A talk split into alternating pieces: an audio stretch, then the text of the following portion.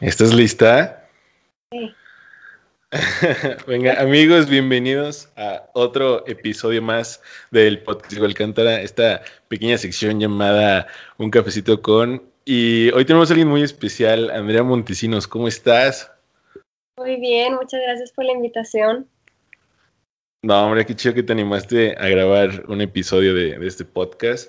Y, y, la verdad es que yo quedé fascinado con tu arte desde el primer momento. No, la verdad, para cierto, no, no soy alguien que siga esta, este deporte, esta disciplina, pero en el momento que lo vi fue como de, wow, o sea, no sé, nunca lo había, como que transmite demasiado y, y, pues no sé, qué chido que te animaste a, a salir en este podcast. ¿Te late si te cuento un poquillo? Sí, claro. Mira, son 10, un poquito más, menos preguntas. Solo hay una pequeña condición y es que las, la, las contestes con el corazón en la mano, perdón. ¿Estás lista? Sí.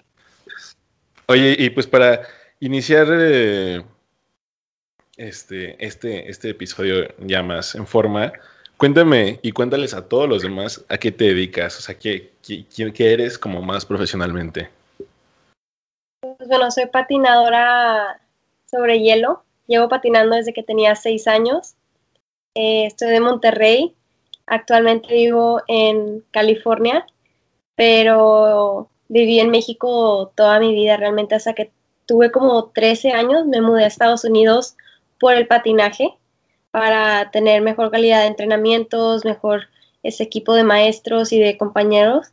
Y pues ya llevo acá casi seis años casi. Viví en Connecticut dos años y medio y luego llevo ya cuatro años aquí en California. Órale, qué chido. Oye, ¿y cómo empezaste en todo este tema del patinaje artístico? ¿Cómo fue ese, ese empiezo, ese despegue? Pues bueno, yo empecé porque la fiesta de cumpleaños de mi prima fue en la pista de hielo, en una plaza comercial en Monterrey. Eh, la pista realmente estaba bien chiquita, no, no era así como que la gran cosa ni nada pero a las dos nos encantó, nos enamoramos del patinaje y le pedimos a nuestras mamás que nos llevaran a clases. Entonces empecé con clases de grupo una vez a la semana y luego tres veces a la semana y luego le decía a mi mamá que me encantaba tanto que quería ir todos los días, ¿no? Entonces, pues ya tenía clases particulares y luego tenía clases de grupo también y pues poco a poco nos fuimos metiendo más y más pero algo muy padre es que mi prima y yo patinamos juntas realmente por muchísimos años. Ella dejó de patinar hace poco, pero pues tuvimos esa como pasión que, que compartíamos las dos, entonces estaba muy padre. Órale, qué chido, qué, qué curioso inicio de, de, esta pasión, ¿eh? Está, está cool. Oye, y, antes de la fiesta de cumpleaños, no sé si tú has ido al Parque Fundidora. Sí, ¿Sí? ya tiene rato, pero sí. Hielo. Y mis abuelitos me llevaron cuando estaba bien, bien chiquita. Y mis papás patinaron conmigo, pero obviamente ellos nunca han patinado en su vida. Entonces, él tenía demasiado miedo que se fueran a caer encima de mí que me fueran a aplastar. Entonces, le pagó a un, a un chavo que estaba patinando para que me ayudara y yo estaba feliz de la vida. Entonces cuando ya empecé a patinar más, mi abuelito siempre le gusta decir, yo fui el primero que la llevó a la pista. Entonces, realmente empezamos así en familia, el deporte. Vale. Qué cool, qué chido. Yo, yo, creo que sí, sí me imagino a tu abuelito, yo también sería lo mismo. Yo fui el primero. Oye, ¿y, y por, qué, por qué seguir? O sea, ¿por qué? Ok, ya, ya entramos como en este tema de, de de así inicié, estos fueron como mis primeros caminos y, así empezó toda esta pasión. Pero ¿por qué continuar? O sea, ¿por qué, ¿por qué el patinaje artístico y no dedicarte a lo mejor a otra cosa? Pues bueno, así como estaba más chiquita, fui a una competencia eh, para ver a una de mis maestras competir y viendo a, a unas niñas patinar, estaba con mis papás y empecé a llorar y yo sé que, ¿por qué lloras? ¿Qué pasó? Este, pues les dije que me encantó cómo estaba patinando, el vestido, con la música, se veía bien contenta y demás. Entonces les pedí que fuéramos a hablar con su maestra para que fuera mi maestra. Entonces, pues ahí me llevaron mis papás para hablar con ella y aceptó. De hecho, ella ha sido mi maestra principal desde entonces. Su, nombre es Gaby Barra. Ya somos como familia. Este, pero en ese momento fue como, ok, de que ya quiero tener una maestra de mejor nivel. Este, voy a entrenar ya todos los días, o sea, tener un plan mejor y que me voy a dedicar al patinaje. Y en ese entonces a mí, a mí me encantaba bailar. En la escuela tomaba clases de baile. No era muy buena que digamos, pero me gustaba intentar de todo. Entonces, a mí me encantaba mucho el hip hop. Entonces, mi mamá me dijo que, ok, no podemos hacer todo, el tiempo no nos da. Entonces decidí dejar lírico, hip hop y patinaje. Pero luego ya llegó el tiempo como que, ok, uno lo otro, no se puede todo. Y decidí patinaje, obviamente. Pero, o sea, nunca fue como algo que me costara dejar. El baile me gustaba, pero el patinaje era lo que realmente me apasionaba. Entonces, no fue como que un sacrificio súper grande para mí, pero sí fue como que, ok, ya, el patinaje es a lo que me voy a empezar a dedicar un poco más. Ok, está bueno. Y, este tema de, iniciar con esta pasión, me encanta mucho hablar con, las personas acerca de, su arte, porque creo que, o sea, más allá de... Creo que el término arte está como muy eh, definido socialmente en temas de arte, de, no sé, pintura y todo este rollo, pero creo que hay arte en, todo. O sea, yo trato de verlo, el, arte tanto como de, de, una patinadora, el arte de a lo mejor un médico, el arte de, ¿sí me explico? Entonces, eh, yo creo, soy muy fiel, eh, como poniéndote un poquito en contexto a, lo que voy, es que hay sensaciones que, que te pasan solo cuando haces tu pasión, ¿sabes? Eh, no sé, me puede pasar a mí que luego detrás de un micro es como de, wow, aquí, aquí es donde debo estar. Y me, y me gustaría saber a ti cuáles son esas sensaciones para definir como el el patinaje como una pasión? ¿Cómo, ¿Qué es lo que sientes? ¿O, por qué se me explicó? Pues bueno, para mí el patinaje es una expresión de tu ser. O sea, tienes la habilidad de expresarte de lo que tú quieras, de la manera que tú quieras. Puedes elegir cualquier tipo de canción y tienes esa libertad de realmente expresar lo que sientes. Y siento que es algo que no muchos deportes te dan esa libertad de hacer.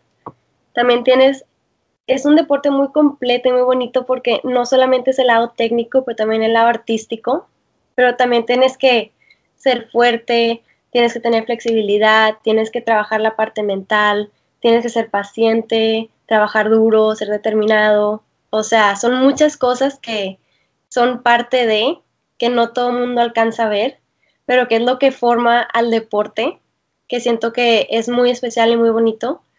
Y pues también esa sensación de nada más patinar y sentir el aire en la cara es algo que pues casi nada te da, o sea, el frío, el escuchar las cuchillas con el hielo, es, no, no lo puedo ni describir, o sea, es una sensación única. Entonces, a mí me gusta mucho eso, como ver el patinaje como una expresión de tu ser. Puede ser de la manera que tú lo quieras ver, no hay una definición tal cual, pero es o sea, tú vas a definir esa rutina que tú quieres hacer, ese deporte, este, lo puedes expresar de tu manera, ¿no? Ok, oye, ¿y has intentado algún otro deporte o no? O de plano no? Pues bueno, ok, últimamente con mis amigos en la cuarentena nos pusimos muy activos porque las pistas estaban cerradas, entonces yo, a mí desde chiquita, desde chiquita me gustaba hacer deportes me metí a una natación, pero no me encantaba. Este, baile, como te mencionaba, gimnasia, intenté unos meses, pero nada más no se me dio.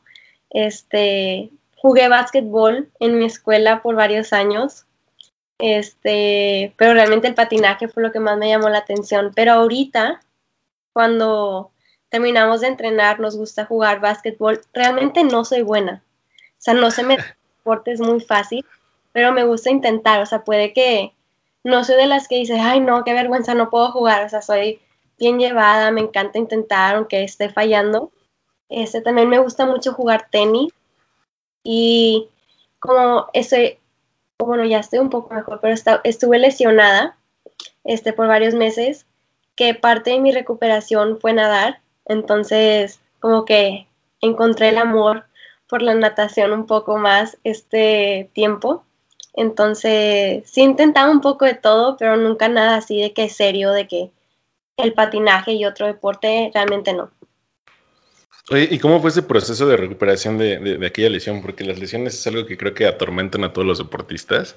¿Y cómo fue, cómo viviste tú esa lesión? ¿Cómo fue ese proceso? Bueno, algo que estuve, que tuve muy presente es que yo estoy en control de mis emociones. Sabía que iba a ser un proceso muy lento y duro. estuve siete semanas con el pie inmovilizado, no podía caminar ni poner nada de peso. Eh, estuvo muy pesado ya para el final, realmente me estaba volviendo loca, pero trataba de enfocarme en lo positivo, de ser agradecida con lo que sí tenía, eh, de sonreír a la vida, a disfrutar las pequeñas cosas. Eh, también el tiempo con mi familia, aprovechar ese tiempo para hacer este, mi escuela y demás. O sea, todo lo que podía hacer, trataba de hacerlo y disfrutarlo, pero ha sido un proceso muy lento. Ya gracias a Dios estoy patinando. No estoy al 100, nada más patino 40 minutos, una hora al día, pero poco a poco estoy haciendo más elementos, eh, pero como te digo, eh, paso a paso.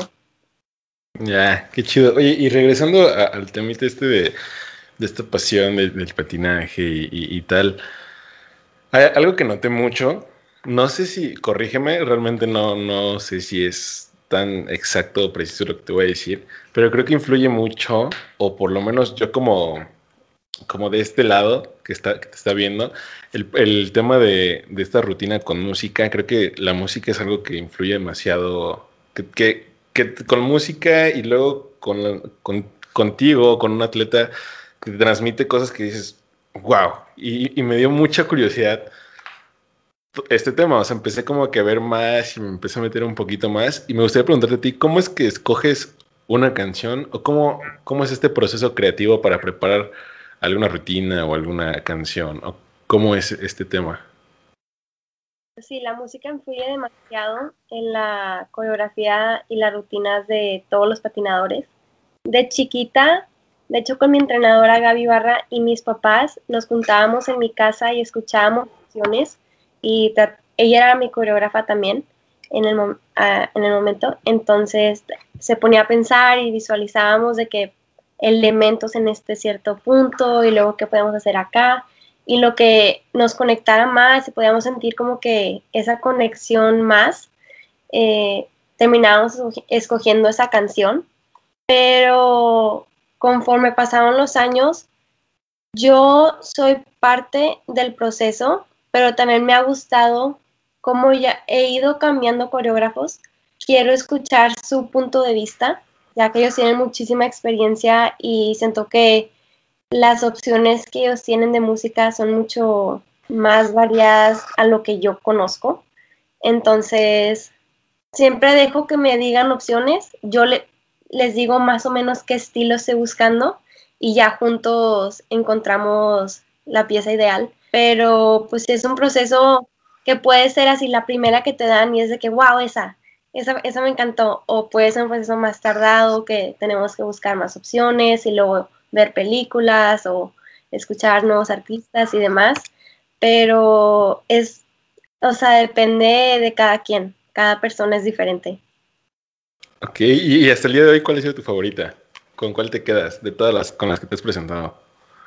Es que todas son muy diferentes, no es como que una ha sido como que mejor que la otra, siento que cada una tiene algo especial, eh, pero yo diría que las que tengo este año, para este año que viene, son diferentes, pero se me ha facilitado un poco el proceso de aprender ese nuevo estilo, porque, no sé, es algo que me gustó mucho el proceso de la de la parte que íbamos haciendo la coreografía y cómo se iba formando la rutina. Fue un proceso muy divertido, eh, entonces creo que este año ha sido uno de mis favoritos. Ok, qué chido, qué chido. y, y, todo este tema de, encontrar eh, nuevas canciones, nuevas coreografías, eh, estar como presentándote cada vez más, pues te va acumulando experiencias y, a lo mejor vivencias tanto dentro de como fuera. Pero me gustaría que me contaras un poquito cuál ha sido tu mayor experiencia con la que te gustaría volver a repetir otra vez. O sea, que, que no manches otra vez.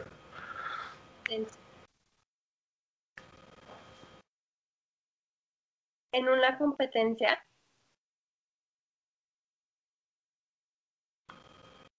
Eh, pues yo diría que en el Mundial Junior en Taipei, que fue el primero al que fui, ha sido de mis favoritos porque iba a la competencia sin ninguna expectativa, o sea, no sabía en qué lugar iba a quedar, en qué posibles, en qué posible ranking podía estar. Entonces, tuve el programa corto y terminé en el lugar 24 y los primeros 24 pasan a la ronda final. Entonces estuve en la raya. Entonces mi actitud y mi mentalidad para la rutina larga fue como que disfruta, no tienes ningún tipo de presión, no hay necesidad de estar nerviosa, nada más es sal y haz lo tuyo. O sea, nada más disfruta esa experiencia, ¿no? Entonces, fue tal cual lo que hice, tuve una muy buena rutina eh, y terminé muy, muy contenta, tuve un muy buen resultado, terminé en el lugar 19 del mundo y pues algo muy padre fue que cuando llegué a la arena, antes de la competencia, a mí me gusta visualizar mis rutinas, o sea, nada más como que cerrar mis ojos y visualizarme haciéndola, pero yo podía visualizarme muy contenta acabando mi rutina larga. Y por más que intentaba hacerlo con la corta, se me daba muy natural en la larga, o sea, era como que algo que podía pasar, pero obviamente no estaba seguro que iba a pasar a la larga, o sea, no era seguro pasar a la final. Entonces era como que, ok, no te adelantes, es paso a paso. Entonces el hecho que se me hizo, que tuve la oportunidad de hacer mis dos rutinas, terminar en un muy buen lugar, terminar satisfecha y orgullosa del trabajo que hice, eh, fue algo muy, muy padre que me encantaría poder repetir en, en el mundial, pero ahora en un mundial senior. ¡Wow! ¡Qué chido!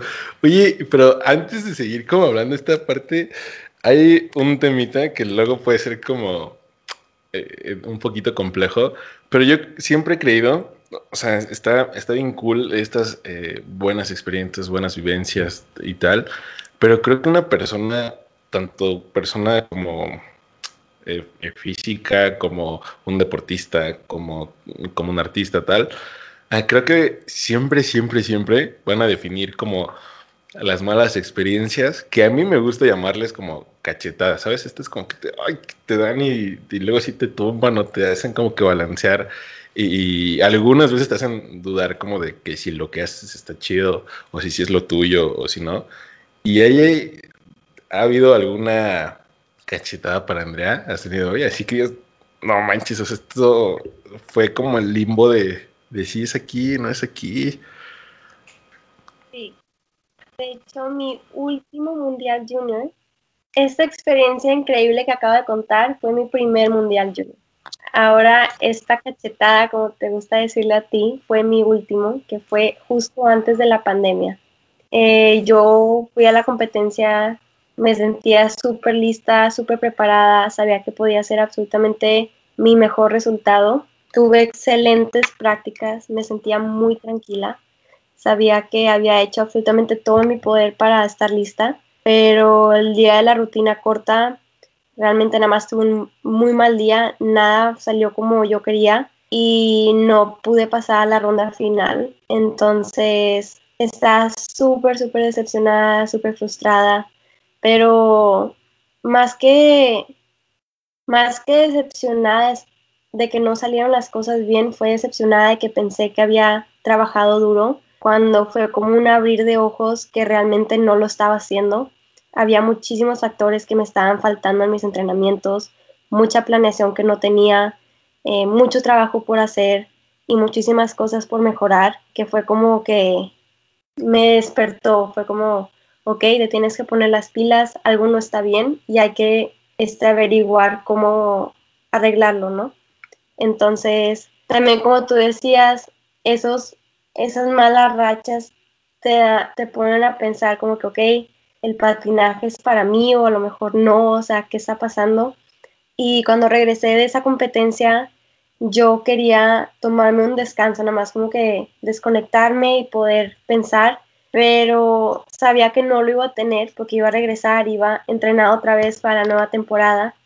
Entonces regresé y a los tres días, nada, todo cerrado. La pandemia acababa de empezar, ese, todo estaba súper, estaba empeorando. Entonces para mí fue ideal, era exactamente lo que yo quería, desconectarme del patinaje, nada más pensar, disfrutar de, de mi familia y demás. Este, entonces, obviamente, pasaron las semanas y lo único que quería era regresar al hielo, quería entrenar.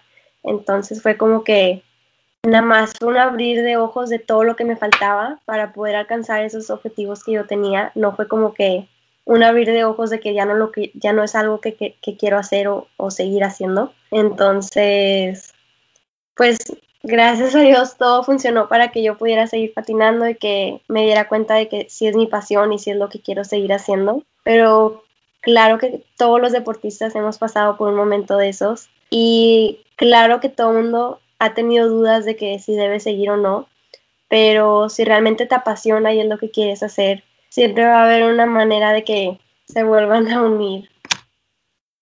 Claro, sí, 100%. Y, y tanto con buenas experiencias como, como malas, creo que las dos las puedes aprovechar como para, como para apasionarte más, para llenarte más de lo que estés haciendo. Y al día de hoy, eh, teniendo en cuenta como todas estas malas y buenas experiencias que te ha tocado eh, vivir, ¿Ha habido algo de, lo cual te arrepientes? Así como que, ay, no sé, hubiera hecho esto o algo así, como que, como que esta, vista al pasado y decir, ay, no sé, hubiera hecho esto o algo así. ¿Ha habido algo? A mí no me gusta pensar como que, me, o sea, no quiero tener arrepentirme de algo que hice. O sea, en ese momento era lo que yo quería hacer. Entonces no me gusta como arrepentirme de experiencias pasadas, pero algo que me diría a mí yo más chiquita es que aproveche más las oportunidades que se me presenten. O sea, realmente dar mi 100 en todos los entrenamientos. Cada entrenamiento cuenta. Por más que yo piense que no, realmente cada avance es un avance muy grande. Si lo ves la, la imagen completa, entonces realmente ser agradecida y tomar cada oportunidad al 100 y realmente que me valga lo que las otras personas digan de mí. A lo mejor no tienen la misma visión y los mismos sueños que yo tengo y está bien, cada quien tiene sus propios sueños, pero que eso no afecte el camino que yo quiero tomar en mi vida. Entonces, si me hubiera gustado a lo mejor trabajar un poco más duro cuando estaba más pequeña, siento que pudo haber avanzado un poco más, pero realmente así como arrepentirme de algo, no, porque si no hubiera pasado por eso, no me hubiera dado, de, no me hubiera dado cuenta de esas cosas que puedo mejorar ahorita en el presente. Entonces, todo pasa por algo y pues es nada más de aprender de esos momentos, ¿no? Bien, está chido, está chido. Yo, también creo que no, no, no creo que sirva de, nada como vivir en, en, en, arrepentirte y decir, ay, no, ¿por qué no? Pero, o sea, creo que siempre es bueno como que volver a ver para ver, como decías, como en estas áreas de oportunidad como que has vivido para poder mejorarlas. Y creo que va mucho de la mano con esta muy, muy, muy, muy famosa llamada zona de confort, que creo que todos hemos estado en algún punto de nuestra vida eh, deportivamente, económicamente, este, eh, espiritualmente, como sea, como le quieras llamar, todos hemos vivido en esta zona de confort. Y, y me gustaría preguntarte, supongamos que, que estamos en esta zona de confort. Creo que eh, está un poquito de más como explicarles a los que nos, están escuchando qué es la zona de confort. Creo que todos nos entendemos. Pero, eh, ¿qué es lo peor que te puede pasar al salirte de tu zona de confort? ¿Qué sería lo peor que pueda pasarte? ¿Qué te imaginarías? Siento que hay muchas maneras que puedes salirte de tu zona de confort.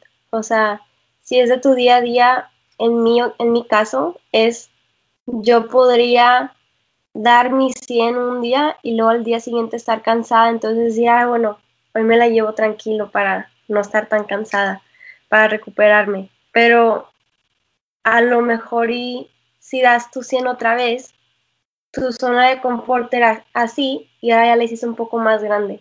Entonces, al día siguiente, si empujas un poco más, va a crecer todavía más. Entonces, lo que eras capaz de hacer cuando empezaste la semana, al final, a lo mejor ya puedes lograr hacer aún más. Entonces, puedes empezar la siguiente semana con ese extra que diste. Entonces, siento que antes a lo mejor sí me reservaba un poco más para no ser tan cansado o demás, pero es algo que he estado trabajando, como que tengo que dar ese extra, si no voy a quedarme en mi zona de confort. Si no doy ese extra cada vez que hago mi entrenamiento, cada vez que me voy a dormir, si veo un episodio más y duermo tantito menos, al día siguiente voy a estar cansada y no voy a poder dar ese extra.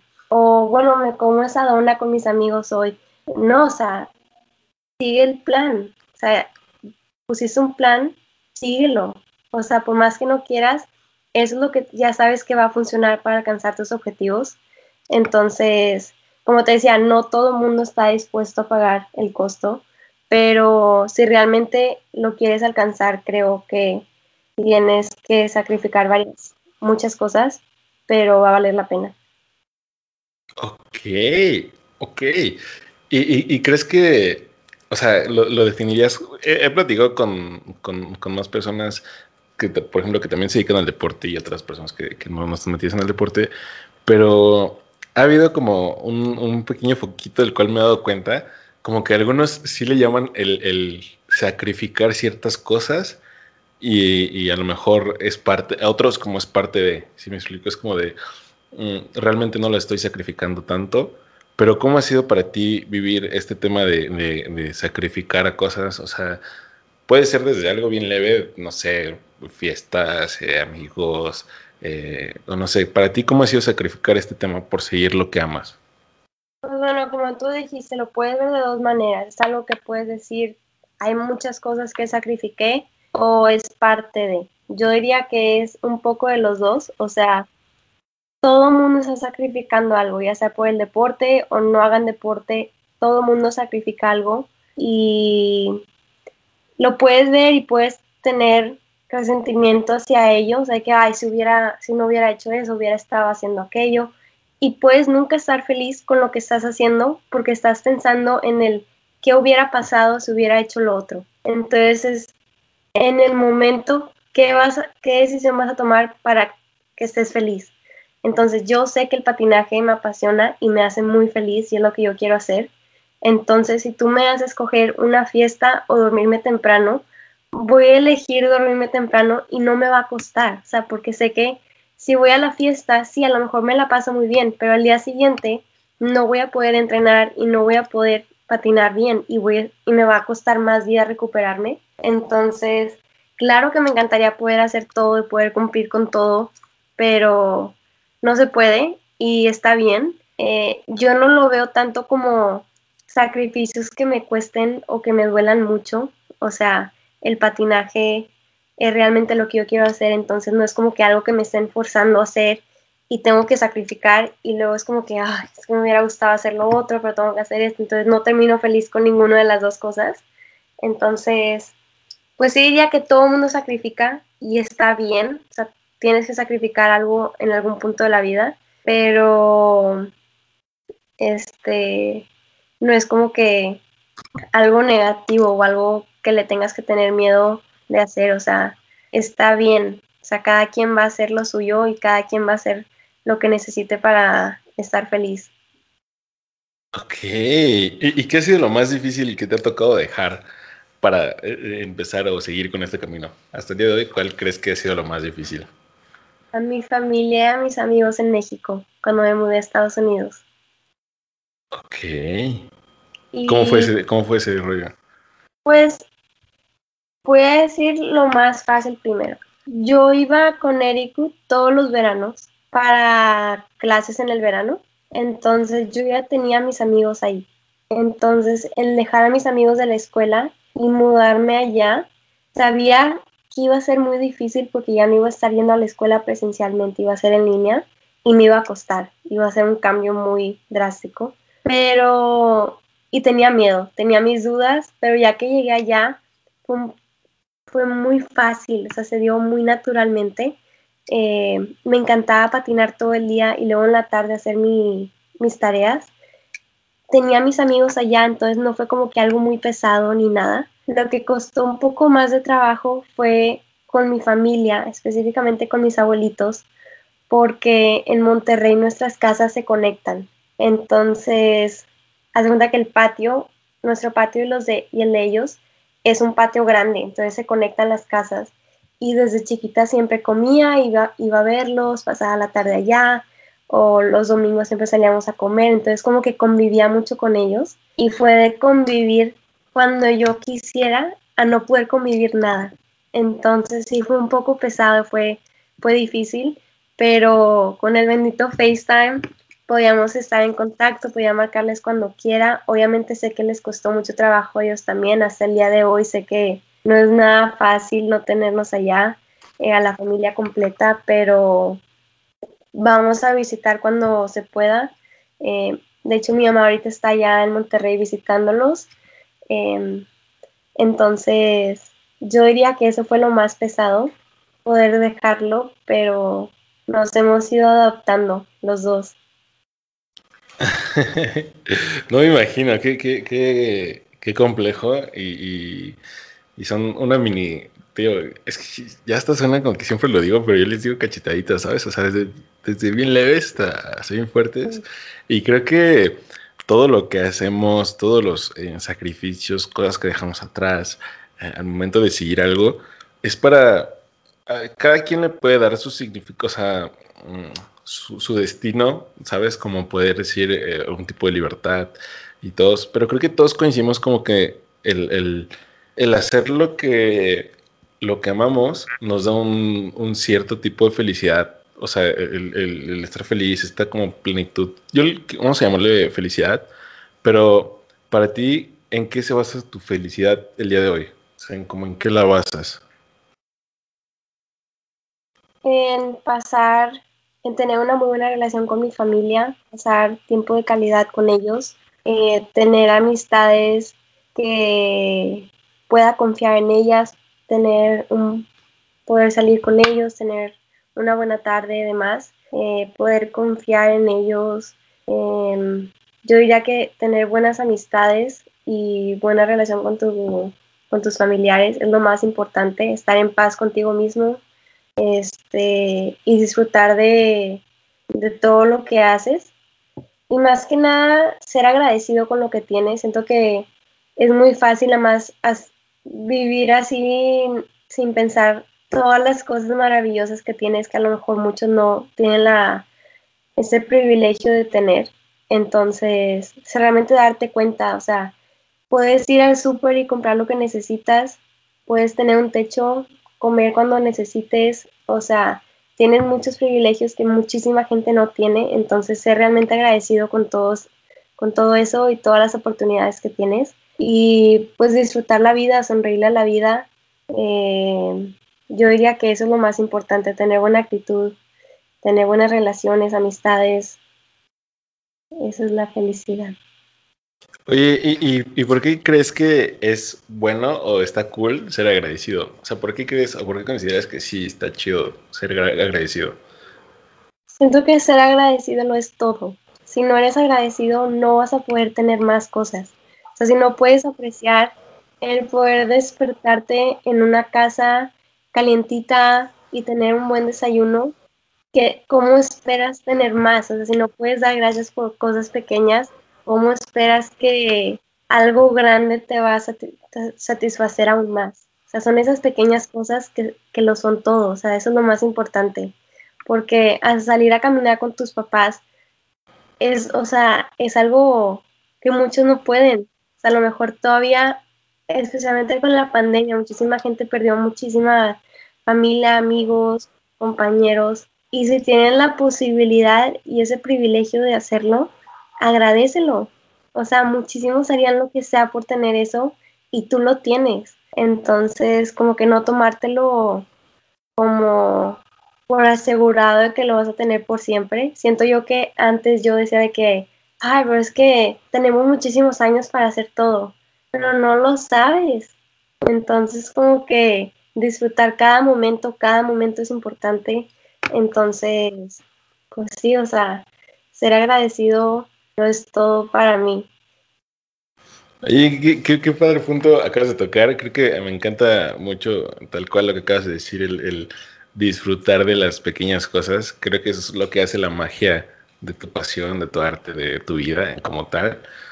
Y creo que esto va mucho de la mano el aprender eh, a, disfrutar las pequeñas cosas, como el aprender eh, este camino y no la meta o sea, como todos estos aprendizajes que, puedes ah, obtener, ya sea haciendo lo que tú quieras, pero al día de hoy, ¿cuál ha sido, ¿cuáles han sido tus, las tres cosas más grandes que has aprendido? O sea, tratar como de simplificarlo lo más posible en, tres pequeñas cosas o grandes cosas, más bien grandes. ¿Cuál lo, ¿Qué es lo más grande que has aprendido? Tres cosas más grandes que has aprendido el día de hoy. Una diría ser agradecida. Eso es lo, primero. Siento que me costó y es algo que todo mundo debería de practicar. Eh, dos, yo diría que mm, está difícil. No me mm. digas mucho. yo diría que para el patinaje es dos cosas. Una, que tienes que enamorarte del proceso va a haber momentos muy difíciles, pero va a haber momentos de mucha alegría y al final todo va a valer la pena si haces las cosas con buena actitud y con buenas intenciones. Eh, nadie va a hacer el trabajo por ti, entonces no te esperes a que alguien te venga a decir que no estás trabajando lo suficientemente duro. Tú tienes que saberlo, o sea, tienes que darte cuenta que no estás dando tu 100 y no vas a seguir avanzando si no lo das. Entonces, realmente como que empujarte a ti mismo para ser la mejor versión de ti. Y tres, sería que... Yo diría que eso ya es más fuera del patinaje, pero tratar de ayudar a los demás cuando sea que tengan la oportunidad. No porque a ellos les está yendo bien o hay alguien o tu competencia está teniendo mucho éxito, significa que tú no lo vas a tener. O sea, si les está yendo increíble, aprende de ellos, felicítalos, este, trata de ayudar a quien sea que lo necesite y más cosas buenas van a venir para ti. Siento que hay gente que dice como que, ay, no, no les voy a decir porque luego van a saber el secreto de cómo hacer eso. No, o sea, ayuda, o sea, no pasa nada, o sea, puedes ayudar porque tú vas a seguir empujándote para seguir avanzando tú mismo. O sea, no vas a estar echado en la cama haciendo nada. O sea, tú vas a estar trabajando por lo tuyo, pero eso no quita de que puedas ayudar a los demás. O sea, trata de como formar esa comunidad, esa como, no sé, como esa familia que puedas ayudar a los demás y se va a hacer un hábito, porque a lo mejor y tú haces algo lindo para alguien y, y, y esa persona se lo va a hacer a alguien más y luego a alguien más, o sea, puede ser cualquier detalle de sonreírle en la mañana, decirle buenos días, a detener la puerta, o sea, lo que sea, el más mínimo detalle hace la diferencia. Entonces yo diría que eso es lo más importante, ser agradecido, ayudar cuando puedas, eh, dar lo mejor de ti y no esperar a que alguien te diga que tienes que trabajar duro. ¿Y qué más dije? Lo de los, los procesos del patinaje. Está ah. cool, está bien cool, ¿eh? Eso, sí. Yo diría que... ¿por, qué, por, qué, ¿Por qué crees que es bueno ayudar? O sea, ¿por qué? Porque eso es un tema complejo actualmente. Creo que, eh, no sé, hay como mucha controversia en todo este tema de que luego se puede hacer como por porque te vean eh, que ayudes, sino porque genuinamente quieres ayudar a alguien. Pero ¿por qué crees que es bueno ayudar o, tener esta, este acto de, pues no sé si llamarlo bondad, pero de ayudar? Bueno, primero que nada, dos cosas. Uno, no, nadie necesita saber que lo hiciste. No necesitas irlo a publicar a Instagram que ayudaste o que hiciste algo bueno. No lo estás haciendo por esa razón. Pero estás ayudando por ser buena persona y del fondo de tu corazón porque es lo que quieres hacer. Y dos, este, no hay necesidad como que de no ayudar porque tú, porque crees que ellos te van a quitar algo que tienes. O sea, no te van a quitar tu éxito, no te van a quitar felicidad, sino lo único que estás haciendo es dar felicidad para que ellos puedan dar felicidad también a otras personas. Y tus experiencias y tu sabiduría o las cosas que has vivido que vas a tratar de enseñarles a esas personas, las van a ayudar para que ellas puedan ayudar a otras personas. Entonces no es como que ellos están quitando cosas, sino tú estás ayudando a otras personas a lograr lo que ellos quieren lograr. Entonces no es como que no entiendo por qué alguien no lo quisiera hacer, ¿sabes? O sea, estás ayudando a alguien. Entonces, siento que en el patinaje entiendo lo que vas, porque en el patinaje es un deporte muy duro y muy competitivo, que es como que en una competencia si alguien gana, es como que, ay, ella me ganó. Y ya es como que ya tienen algo, ¿no? Como que ya es pelea. Y luego la siguiente, la otra gana y es de que, ay, ella me ganó. Ok, o sea, no, no hay necesidad de ser tóxico. O sea, ganó, pero a lo mejor, y ella es la que entrenó más. O a lo mejor tú tuviste un mal día, o sea, no pasa nada. Pero es nada más entender qué fue lo que pasó y a lo mejor hay muchas cosas que puedes aprender de tu competencia o de la persona con la que entrenas o de en tu trabajo, lo que sea. Este, entonces nada más como que darte cuenta qué es lo que te falta a ti, tú ponerte a trabajar en eso y tú vas a seguir creciendo.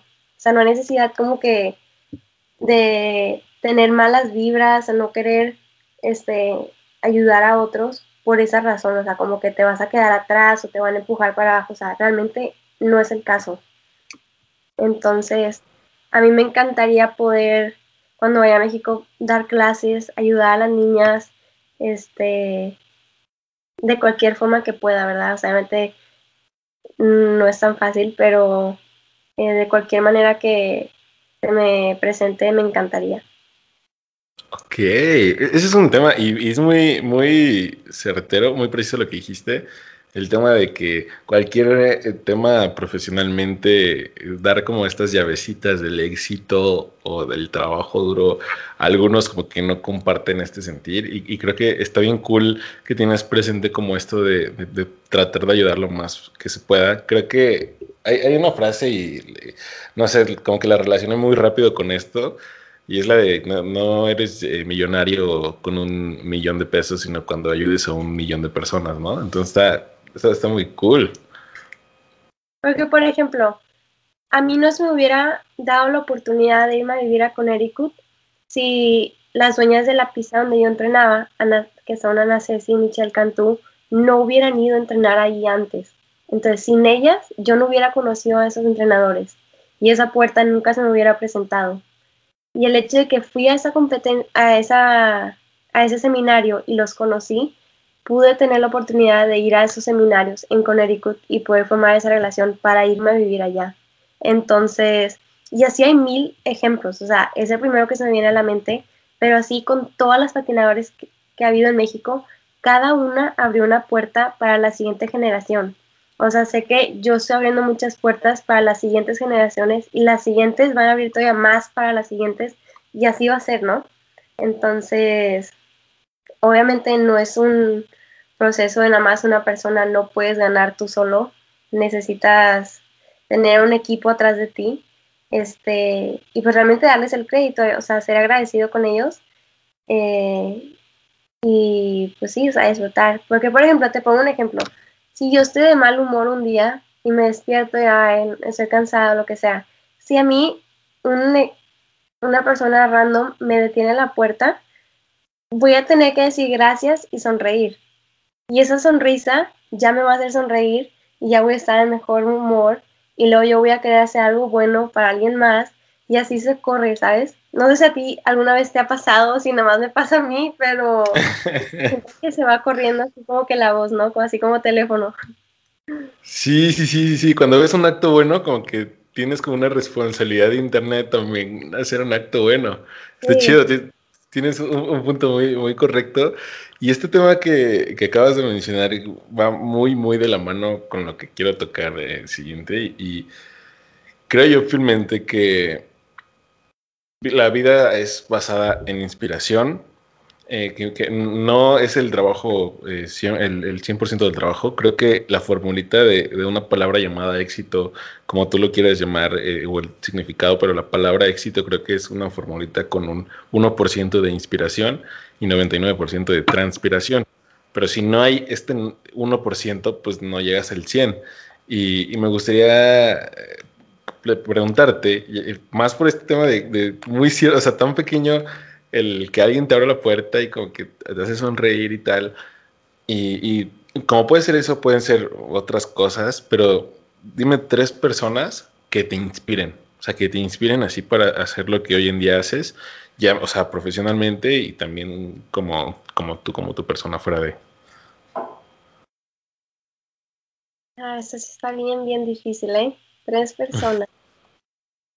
Mira, familia puede ser uno. A todos como que se las catafixio y, y es uno toda la familia. Entonces, sí, para que no haya como en este tema de separar. Yo diría que primero mi mamá y mi papá. Este, ellos serían el primero. Segundo, personas que me inspiren. Que hayan marcado, o sea, como, mira, ahí te voy a ponerte un ejemplo un poquito corto. Uno de los primeros episodios del podcast estaba platicando con, con un, una persona que se dedica a la fisioterapia. Estuvo muy loco porque, o sea, la primera persona que se le vino a la mente fue una mujer que, o sea, que, que trabaja en, en, el municipio, en las calles, eh, barriendo, y literalmente solo se le acercó y le dijo, Dios te ama, y él, hasta el día de hoy lo ha inspirado. ¿Sí me explico?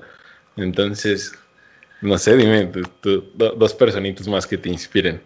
Pues bueno, te podría decir que ha habido gente, no tengo solo dos, pero así como ese ejemplo que me acabas de dar, ha habido competencia donde me va bien mal y una persona que en mi vida había visto se me acerca y me dice que de esto puedes aprender o tienes mucho potencial, fue un mal día, no sé, lo que sea, y te dicen algo así que te toca el corazón y es como que, ¡ah!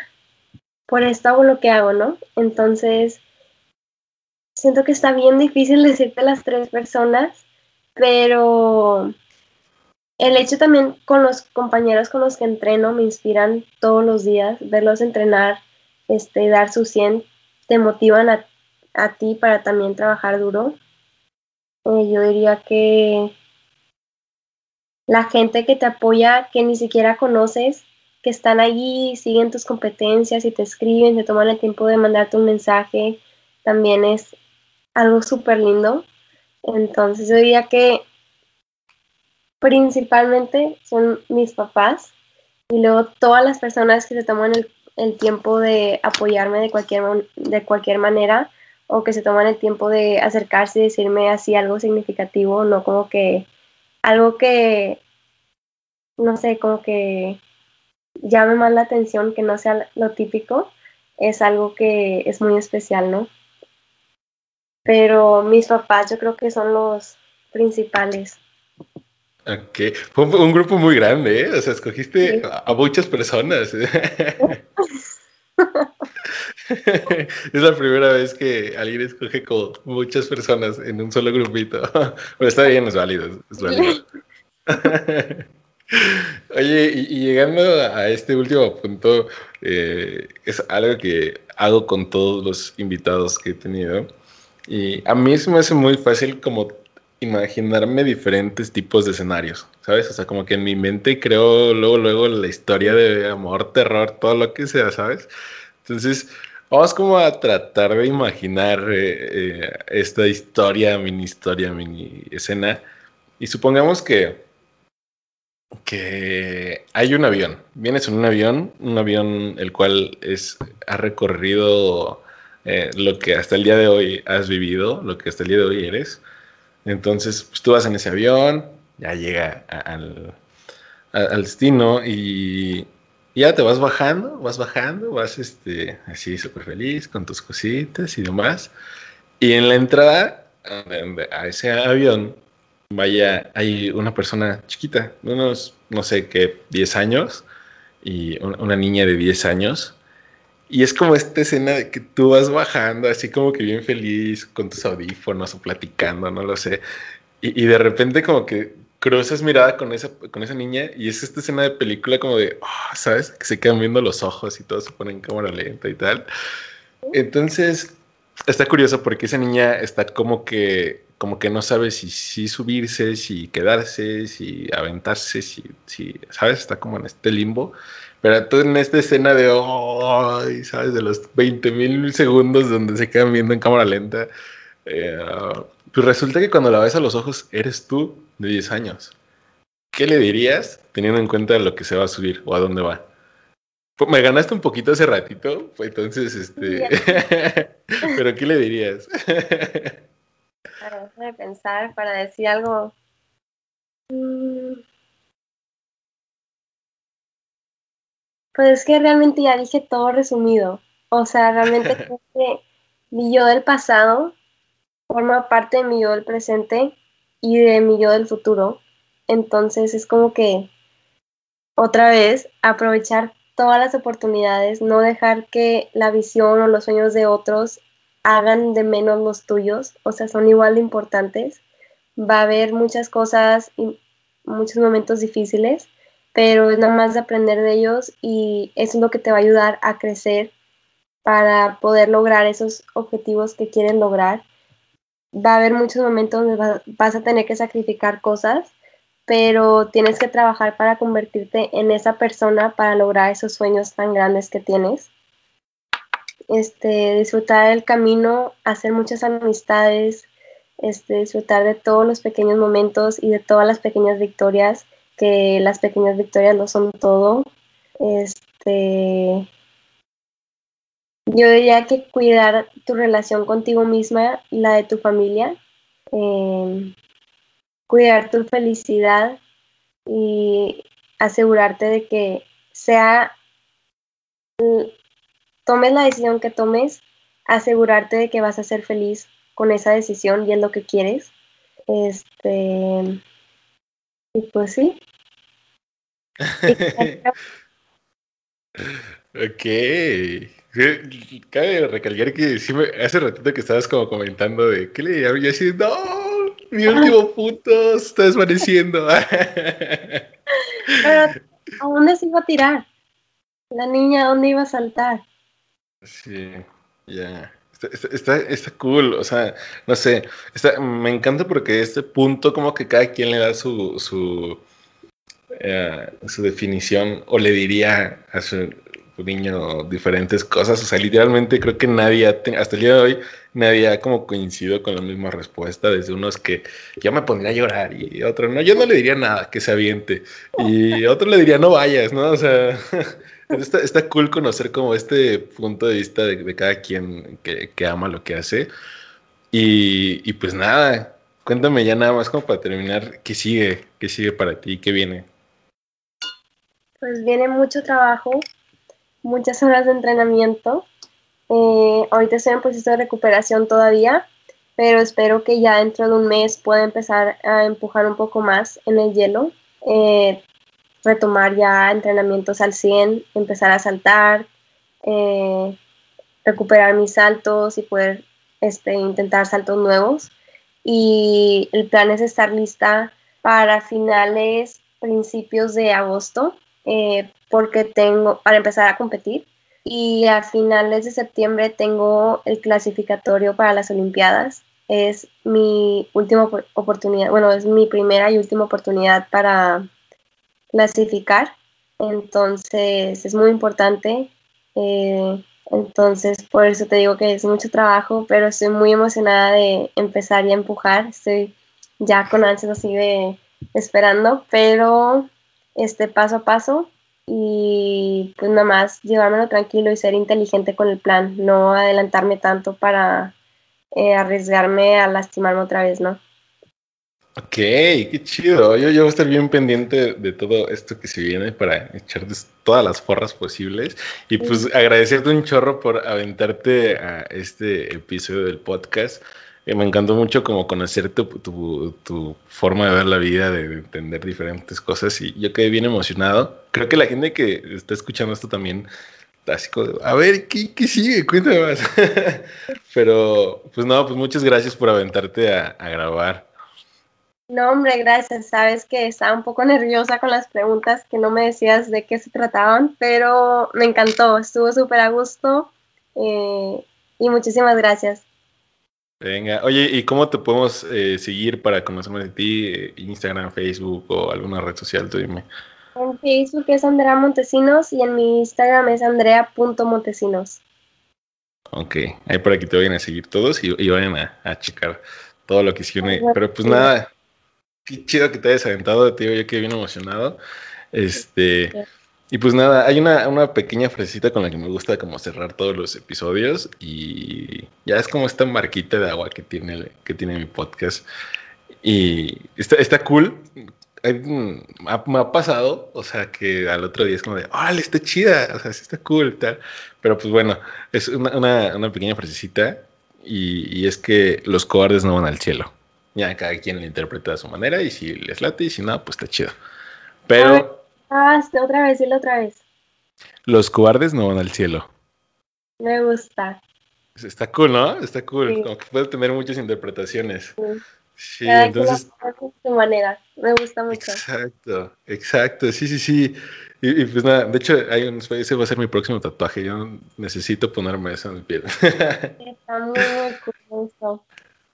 Oye, pues nada, amigos, acuérdense de, buscar el podcast como tal cual en todas las plataformas, eh, en, como el podcast Diego Alcántara o Soy Diego Alcántara en Instagram, Facebook, en todos lados. Y, y, pues nada, prepárense porque vienen episodios bien chidos y ojalá les haya gustado mucho. Bye bye. Bye.